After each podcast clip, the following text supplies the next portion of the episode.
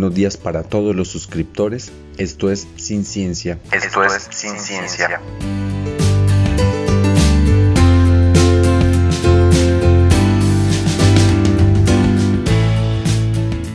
Y hoy le toca el turno a la planta del tabaco y su alcaloide, la nicotina.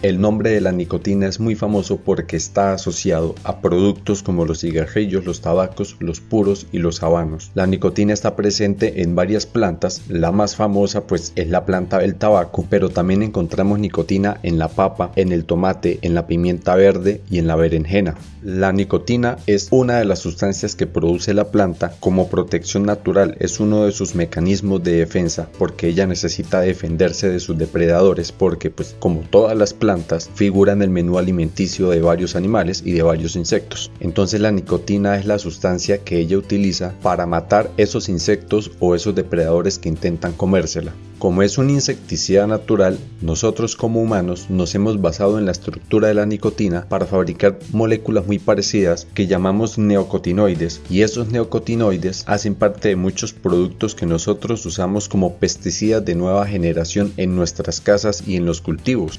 Incluso la planta del tabaco también defiende su perímetro, o sea, su espacio, impidiendo que otras plantas nazcan ahí. O sea, el mecanismo de defensa química que tiene esta planta es capaz de incluso atacar otras plantas porque ella necesita garantizar que su espacio no es invadido porque ella necesita los nutrientes que están ahí y no se los puede dejar quitar. Y empecemos por mirar el proceso de obtención de la hoja del tabaco que es un proceso bastante largo. Empieza por la selección de la semilla. Esta semilla ha sido escogida de acuerdo a las características que se esperan obtener en la planta porque estas características han sido seleccionadas y depuradas después de varias generaciones de la planta y toca impedir al máximo que hayan cruces genéticos en entre estas semillas para que no se alteren sus propiedades. Por eso, la siembra de las primeras semillas se hace en vivero y después de estar 42 días en el vivero, si se pasa a hacer la siembra en el campo como tal y hay dos tipos de campo. Un campo a cielo abierto y otro campo a la sombra, porque dependiendo de la intensidad solar o de la sombra, las propiedades de la hoja final van a ser diferentes y no es lo mismo la hoja para picarla y que vaya dentro del tabaco o dentro del cigarrillo que la hoja que va por fuera que necesita una textura especial, pues porque es la que va envolviendo el producto. La planta del tabaco madura de a dos hojas, entonces las colectas de hojas se hacen cada 7 días, que es el tiempo que tarda en salir un piso foliar. O sea, un piso foliar es el par de hojas porque es que la planta del tabaco tiene esa característica, madura de a dos hojas y siempre se espera que la planta tenga 8 pisos foliares. Y entonces empecemos a describir estos pisos foliares. Si empezamos desde la parte baja de la planta, tenemos las hojas bajeras, entonces allá tenemos dos pisos foliares, o sea, cuatro hojas. Encima de estos dos pisos foliares de hojas bajeras van las hojas de tabaco seco, que también son dos pisos foliares, o sea, otras cuatro hojas. Encima encontramos otros dos pisos foliares de tabaco viso y finalmente los brotes más tiernos, los dos pisos foliares de la parte superior, los conocemos como tabaco ligero. Y dependiendo del tipo de tabaco que usted quiera fabricar, tiene que escoger las hojas que va a colectar, porque las hojas de los pisos foliares superiores tienen más aceite, por lo tanto están más hidratadas y tienen menos combustión, mientras que las hojas bajeras tienen menos aceite, tienen el aroma más concentrado y por lo tanto tienen una mejor combustión. Después de colectar las hojas, se pasa al proceso de secado o de curado que dura 42 días y aquí ya empiezan a aparecer unos lugares, una infraestructura especializada en cada proceso. Entonces tenemos las casas de curado que son los espacios, son las construcciones que se utilizan para poner a secar las hojas durante este primer tiempo de curado. Después del curado viene el proceso de rezagado y en ese proceso se busca homogenizar el color, la textura o el aroma de la hoja y después empiezan los procesos de fermentado que generalmente son dos y pueden llegar a durar hasta dos meses antes de empezar el proceso de despalillado que es quitar la vena central de la hoja, a eso se le llama despalille y vuelve a ingresar a otro proceso de fermentado que puede durar no menos de 45 días. O sea, si sumamos aquí ya van casi 5 meses y finalmente pasaría el proceso de producción, o sea, ya la manufactura del habano, del tabaco, del cigarrillo. Y aquí se desprende una cadena que incluye transporte, almacenamiento, distribución, la venta, y en cada una de estas etapas encontramos personas que se han especializado en esa etapa del proceso y una infraestructura especializada para esa etapa del proceso. Pero preguntémonos aquí por qué tanta trascendencia en el proceso de obtención de la hoja del tabaco. O sea, ¿qué tiene de especial? El tabaco tiene un alcaloide, que es la nicotina, y como todos los alcaloides tiene una acción directa sobre el sistema nervioso central. Y algo curioso de la nicotina es que tiene dos efectos diferentes, en dosis bajas y en dosis altas. Entonces, ¿qué hace en dosis bajas? En dosis bajas es un estimulante, estimula la producción de adrenalina, que es la hormona que nos pone activos, que nos pone en estado de alerta, estimula la producción de dopamina, que es la hormona que nos pone felices, que nos pone contentos, por lo tanto, aumenta la memoria, la concentración, el ritmo cardíaco y disminuye el apetito. Activaba todo el proceso de cognición porque en últimas la dopamina influye en eso, en los procesos de cognición, de memoria y de aprendizaje. Pero en dosis altas, la nicotina tiene un efecto casi que contrario porque es un relajante. Entonces aumenta los niveles de serotonina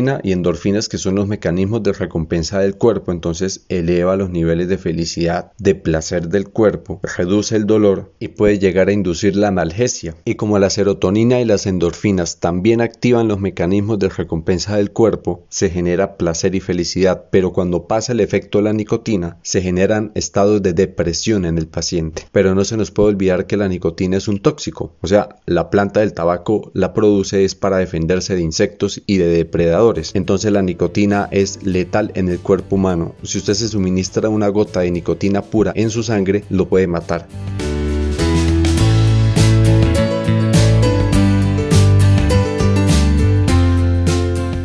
miremos detenidamente cómo actúa la nicotina dentro del cerebro, porque es que la acción de la nicotina es directamente sobre una de las estructuras del cerebro. Imagínese usted al cerebro atrapado en un espacio oscuro como es el cráneo. La única conexión que tiene con el espacio exterior son unos cablecitos que llegan allá, los nervios que llevan la información de todo lo que está percibiendo el cuerpo en el entorno y se lo envían al cerebro para que el cerebro lo interprete. Entonces llegan todos esos cables con esa información hacia el cerebro y antes de ingresar se encuentra una neurona frente a la otra y tienen que transmitirse en el mensaje sin tocarse. ¿Quién se encarga de llevar el impulso eléctrico o sea, el mensaje de una neurona que viene de alguna parte del cuerpo hasta la neurona que está adentro del cerebro. De eso se encargan unos neurotransmisores. En este caso nos vamos a centrar en la acetilcolina. Entonces en esta sinapsis química el neurotransmisor que lleva el mensaje de una neurona a otra pues es la acetilcolina. ¿Y qué hace la nicotina? Es capaz de llegar y suplantar a la acetilcolina porque es que esos neurotransmisores llegan a una parte específica de la neurona, o sea, ellos no pueden llegar a cualquier parte la neurona, en cada una de las neuronas hay unos huequitos como unas especies de cerraduras que tienen una forma especial para que llegue un solo neurotransmisor, como si fuera una llave y entra ahí porque tiene la forma geométrica exacta para poder entrar ahí y no puede entrar ningún otro entonces la nicotina es capaz de ingresar en esas cerraduras donde debería llegar la acetilcolina, por eso es capaz de suplantarla. Pero ¿y por qué es importante la acetilcolina? ¿Es que acaso ella cuáles mensajes transmite? Pues transmite mensajes de recuerdos, de aprendizaje y del movimiento del cuerpo. Y aquí viene la parte interesante. Se dice que un fumador principiante necesita solamente tres cigarrillos para obtener la cantidad de nicotina necesaria para saturar todos los receptores de nicotina, todos los receptores de acetilcolina colina que hay en el cerebro, pero con el paso del tiempo va a necesitar más y vamos a ver por qué necesita cada vez más nicotina. Entonces, llega la nicotina al cerebro, empieza a saturar todos los receptores de acetilcolina. Entonces el cerebro percibe el ataque y dice, hay un tóxico atacando mis receptores de acetilcolina. No se les olvide que la nicotina es un tóxico. Entonces el cerebro percibe el ataque y ordena producir más receptores de acetilcolina. Aparte de eso, los receptores que ya fueron atacados por la nicotina pierden sensibilidad, o sea que para volver a generar la misma sensación necesitan más cantidad de nicotina porque la que llegó primero dañó la sensibilidad y ya no va a ser capaz de percibir las cantidades de nicotina iniciales para generar la misma sensación. Esa pérdida en la sensibilidad de los receptores de acetilcolina, sumado a la multiplicación y aparición exponencial de más receptores de acetilcolina, es lo que se conoce como la tolerancia. Entonces ahí el paciente está desarrollando tolerancia. Y como son más la cantidad de receptores que hay, ya la dosis inicial de tres cigarrillos no es suficiente para saturar toda la cantidad de receptores que aparecieron. Por eso necesita cada vez unas dosis mayores de nicotina. Pero espere que es que esto no termina aquí. La nicotina ingresa al cerebro y hace poco un grupo de científicos fue capaz de grabar en video qué le pasa a la neurona cuando se expone a la nicotina y parece que se encendiera, se activa y eso se debe a que la nicotina es capaz de abrir los canales intercambio iónico, cosa que la acetilcolina es como una llavecita que logra girar un poquito la cerradura y se abre un poquitico la puerta nada más, pues la nicotina es capaz de girar toda la cerradura y abre toda la puerta, entonces se van todos los iones por ese canal iónico y eso genera un flujo de iones, o sea, un flujo de cargas eléctricas por toda la neurona, por eso parece que se encendiera esa neurona y eso hace más fuerte el efecto de la nicotina que ni de la misma acetilcolina y cuando pasa el efecto de la nicotina, la neurona vuelve a pedir esa sustancia porque necesita otra vez la energía, la intensidad a ese nivel y eso genera una dependencia. La neurona depende ya de la nicotina porque no hay otra sustancia que le haga sentir el mismo efecto. En otras palabras, el cerebro ya no sabe cómo funcionar sin nicotina. Entonces esa dependencia más la tolerancia es lo que conocemos como una adicción física y es que la adicción a la nicotina, o sea, el tabaquismo, tiene dos componentes este componente de adicción física que es la tolerancia y la dependencia de la nicotina para poder funcionar y aparece una adicción psicológica. Esa adicción psicológica está unida al hábito de fumar. ¿Por qué? Porque el hábito de fumar está ligado a acciones positivas y estas acciones se denominan acciones positivas porque de forma natural activan los mecanismos de recompensa del cuerpo, o sea, le hacen sentir placer. Acciones como salir a beber, tener una charla social, el sexo, de forma natural hacen liberar sustancias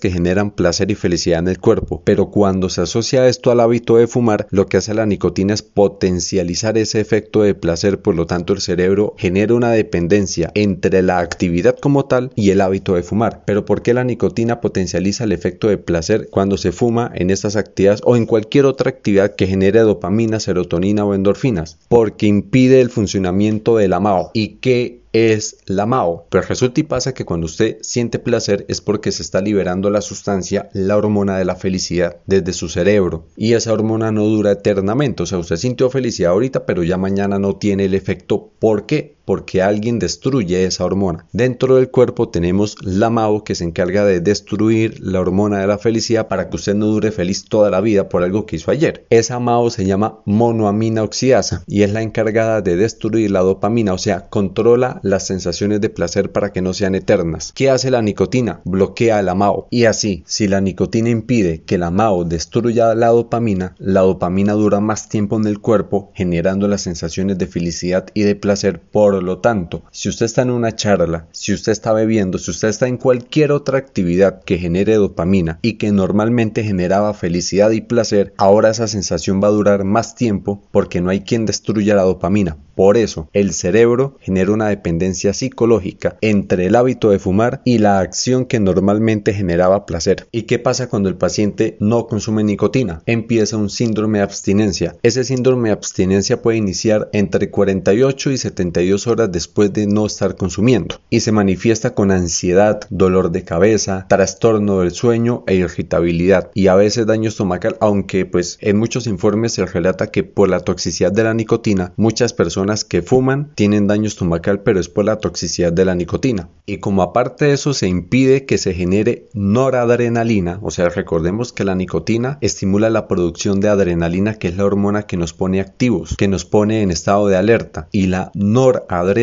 es la que hace el efecto contrario, o sea, es la que nos relaja, la que controla el cuerpo, la que lo puede pausar. Si el cuerpo queda en estado de activación y no se genera noradrenalina, por eso aparecen trastornos del sueño porque el cuerpo permanece activo y en estado de alerta y no hay quien controle esas sensaciones, quien controle esos estímulos. Y todos esos estímulos se deben en parte al pico de nicotina. Entonces miremos qué es el pico de nicotina. Cuando la nicotina hace contacto con el cuerpo puede ingresar a la sangre a través de la piel, a través de los alveolos en el pulmón, pues eso es un paso casi directo hacia la sangre, y a través de las mucosas como por ejemplo la mucosa de las fosas nasales. La nicotina es uno de los alcaloides que actúa de forma más rápida. Desde que la persona empieza a fumar puede contabilizar entre 7 y 10 segundos y la nicotina ya puede estar llegando al cerebro. Y como es un aumento tan súbito y además la nicotina se puede metabolizar muy fácil, o sea, se elimina muy fácil, el efecto dura unos pocos minutos, entonces hay un aumento súbito de nicotina en sangre y se elimina rápidamente, entonces el efecto aparece y desaparece. Eso es lo que se conoce como el pico de nicotina. Es el tiempo de acción que tiene la nicotina dentro de la sangre porque circula en la sangre. La nicotina se puede eliminar fácilmente a través de la orina, pero como viaja por la sangre y la sangre llega a todas las partes del cuerpo, cuando una persona ha fumado puede conservar derivados de la nicotina hasta 90 días en el cabello, en donde se produce el cabello van llegando las moléculas de nicotina y se van transformando en cotinina o en nornicotina. Y esas moléculas de cotinina o de nornicotina van quedando atrapadas en la estructura del cabello y puede durar hasta 90 días allá. O sea, aquí estamos ante un problema de adicción tanto psicológico como físico. Y el problema en sí no es la adicción a la nicotina porque digamos que desde que el hábito de fumar no interfiera con las actividades diarias y desde que no se ingiera en unas concentraciones tan altas como para llegar una intoxicación por nicotina, digamos que es una adicción que se puede manejar, pero el problema es de dónde obtenemos la nicotina. Y es que la nicotina la obtenemos es cuando fumamos la hoja del tabaco y ahí sí es que aparecen las complicaciones porque la hoja del tabaco tiene más de 7000 sustancias. O sea, la nicotina no es la única sustancia que está en la hoja de tabaco, tiene 7000 sustancias, de las cuales 250 son tóxicas. Dentro de esas 250 que son tóxicas, usted puede encontrar desde metales pesados y hasta elementos radioactivos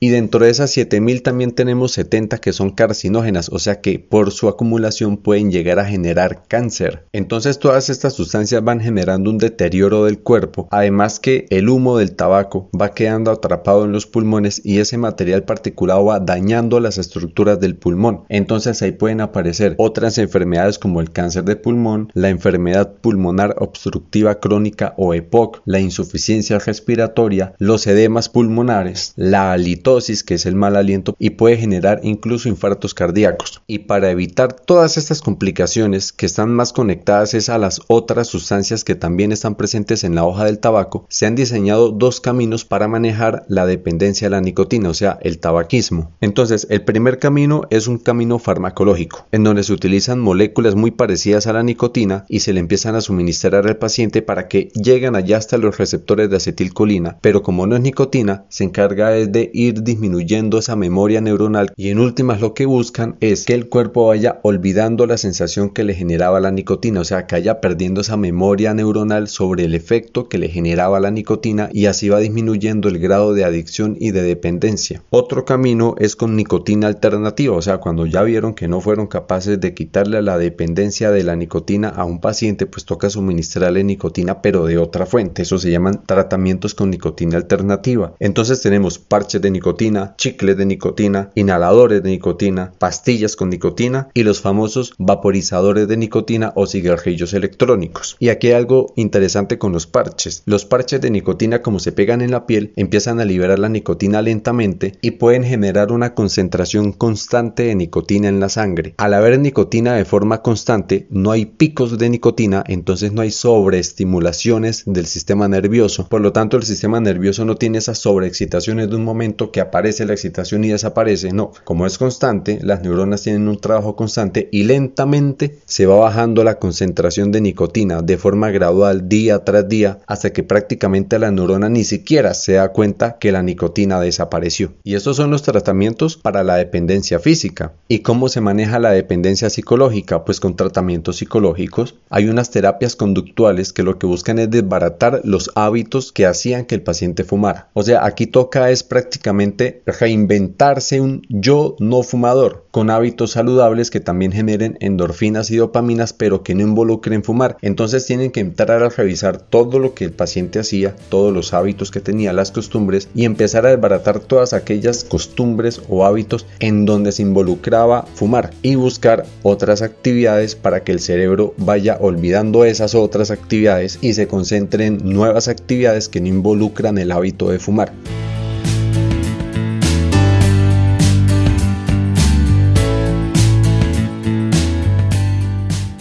Y si hablamos del hábito de fumar, tenemos que preguntarnos ¿y desde cuándo fumamos? Pues esto se remonta desde que apareció la moda de caminar para adelante. O sea, esto es viejísimo. Se cree que desde el momento que se inventó el fuego, empezó a aparecer casi de forma paralela el hábito de fumar. Imagínense ustedes a nuestros antepasados los que descubrieron el fuego, esa cosa mágica, nueva que todo lo destruye, que genera calor. Imaginémonos que ellos empezaron a tirarle de todo, o sea, a la hoguera de todo. Y en algún momento tuvieron que lanzar sobre la hoguera una planta que liberara vapores que generaban efecto narcótico. Pudo haber sido el tabaco o pudo haber sido cualquier otra planta porque es que hay muchas plantas que generan efecto narcótico con los vapores. Y ese efecto tuvo que haberles gustado y empezaron a masificarlo. Tanto así que en América, en muchas partes de América, encontramos cultivos de tabaco que datan desde el año 5000 antes de Cristo y el 3000 antes de Cristo, o sea, 5000 antes de Cristo, súmele 2000 después, 7000, 7000 años cultivando el tabaco, o sea, esto ni siquiera es el té, que el té se lo encontraron hace 5000 años en árboles silvestres y empezaron a domestificarlo. No, aquí estamos hablando que ya habían plantaciones de tabaco hace 7000 años. Y así entendemos que ese efecto narcótico era aprovechado por estas culturas, por ejemplo, por los chamanes que necesitaban ese efecto narcótico para sus viajes, para sus trances, para hacer la conexión con los espíritus y los dioses, y se involucraban en rituales sagrados, en rituales medicinales. Y por tradición oral sabemos que la planta del tabaco se utilizaba de muchas formas. Primero, para quemarla. Los vapores tenían que llenar la atmósfera circundante de todo el ritual. La hoja del tabaco era masticada y era escupida sobre la cara de los combatientes cuando iban a la batalla. También sabemos que la hoja del tabaco se trituraba y en una mezcla con agua era aplicada sobre los campos de cultivo antes de empezar a sembrar y pues esto tiene lógica porque la planta del tabaco espanta plagas, espanta insectos y eso favorece el crecimiento de lo que se iba a cultivar. También sabemos que se diluía en agua y se aplicaba sobre el cuerpo de algunas personas para vigorizarles el cuerpo, que se utilizaba durante el proceso del parto de las mujeres para disminuir el dolor y que se utilizaba como medicina ancestral para los dolores de cabeza, migrañas y cefaleas. Y esas tradiciones se mantuvieron en el tiempo y cuando los españoles llegaron a América se encontraron con la tradición del tabaco y se llevaron la tradición de fumar para Europa, solamente que allá no veían bien el hábito de fumar. ¿Y cómo va a ser bien visto ese hábito si genera un efecto narcótico, si proviene de unas tribus que no eran católicas, que no eran creyentes, que eran impuras y todo lo que era desconocido despertaba esa perspicacia de es diabólico y es satánico y qué mejor ejemplo de que usted está poseído por el diablo que eche humo por la nariz. Ahí tiene el diablo por dentro y con el efecto narcótico mire los ojos, mire cómo actúa, tiene el diablo por dentro. Entonces para ellos el hábito de fumar era algo demoníaco y satánico.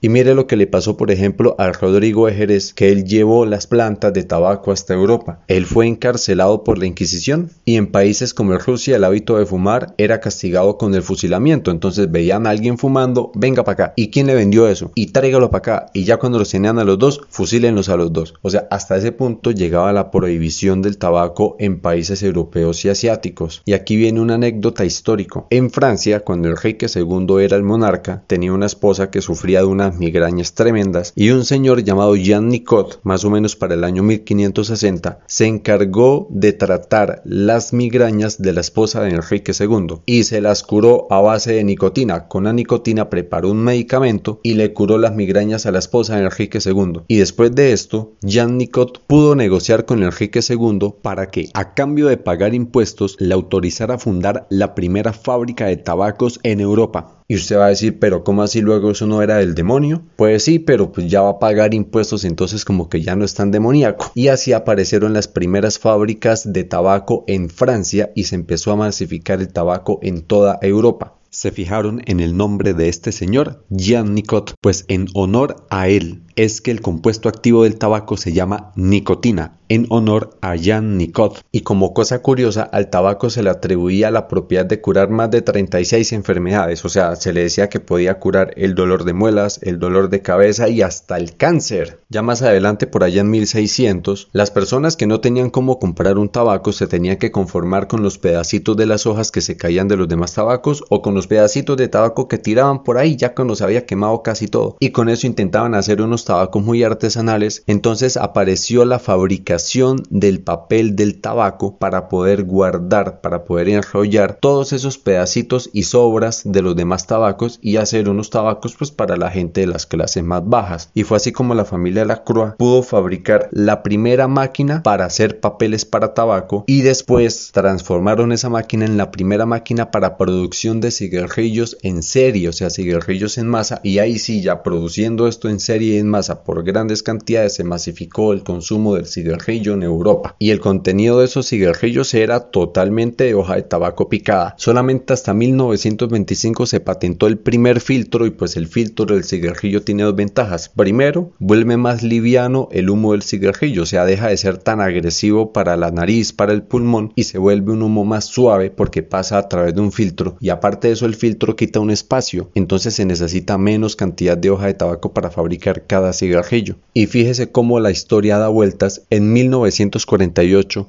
salió el primer estudio que vinculó el hábito de fumar cigarrillo con el cáncer pero ya en este punto es muy difícil lograr desmontar y desacreditar una industria del tamaño que ya estaba, porque es que ya para esta época toda la cadena de producción del cigarrillo y del tabaco tenía personas y tenía infraestructura en cantidades especializadas en cada una de las etapas de esta cadena de producción que iba desde el cultivo, la colecta, el almacenamiento, las casas de curado para el secado de la hoja, la manufactura como las cigarrerías, las tabaquerías, el transporte, la distribución, la venta. Habían países que tenían como uno de sus principales ejes económicos la producción de la hoja de tabaco y si no vaya y pregunte en Cuba. Y ha sido tan difícil combatir esa cadena de producción que aún hoy tenemos países que no advierten a los consumidores que fumar la hoja del tabaco es perjudicial para la salud.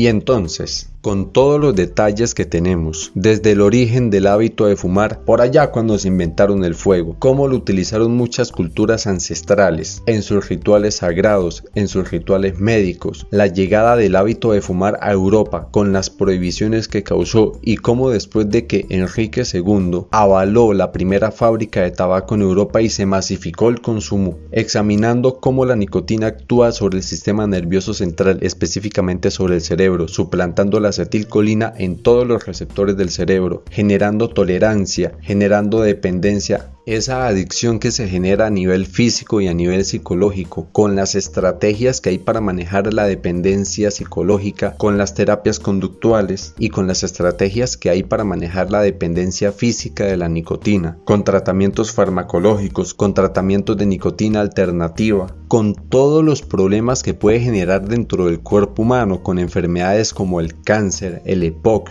y el síndrome de abstinencia que puede generar cuando se suspende el consumo del tabaco. Con todos estos detalles terminamos el viaje por el mundo del tabaco y su alcaloide, la nicotina.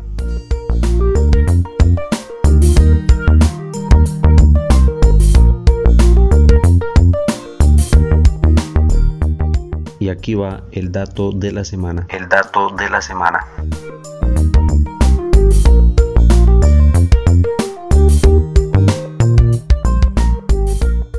¿Ustedes han escuchado alguna vez el nombre de la araña viuda negra? ¿Han escuchado alguna vez el nombre de la serpiente cascabel diamantada? ¿Han escuchado nombres de venenos como cianuro o arsénico? Pues ¿cómo les parece que la nicotina es más venenosa, más tóxica que esos cuatro que les nombré? La nicotina es dos veces más tóxica que el veneno de la viuda negra. La nicotina es tres veces más tóxica que el veneno de la serpiente cascabel diamantada. La nicotina es un 60% más tóxica que el cianuro y que el arsénico.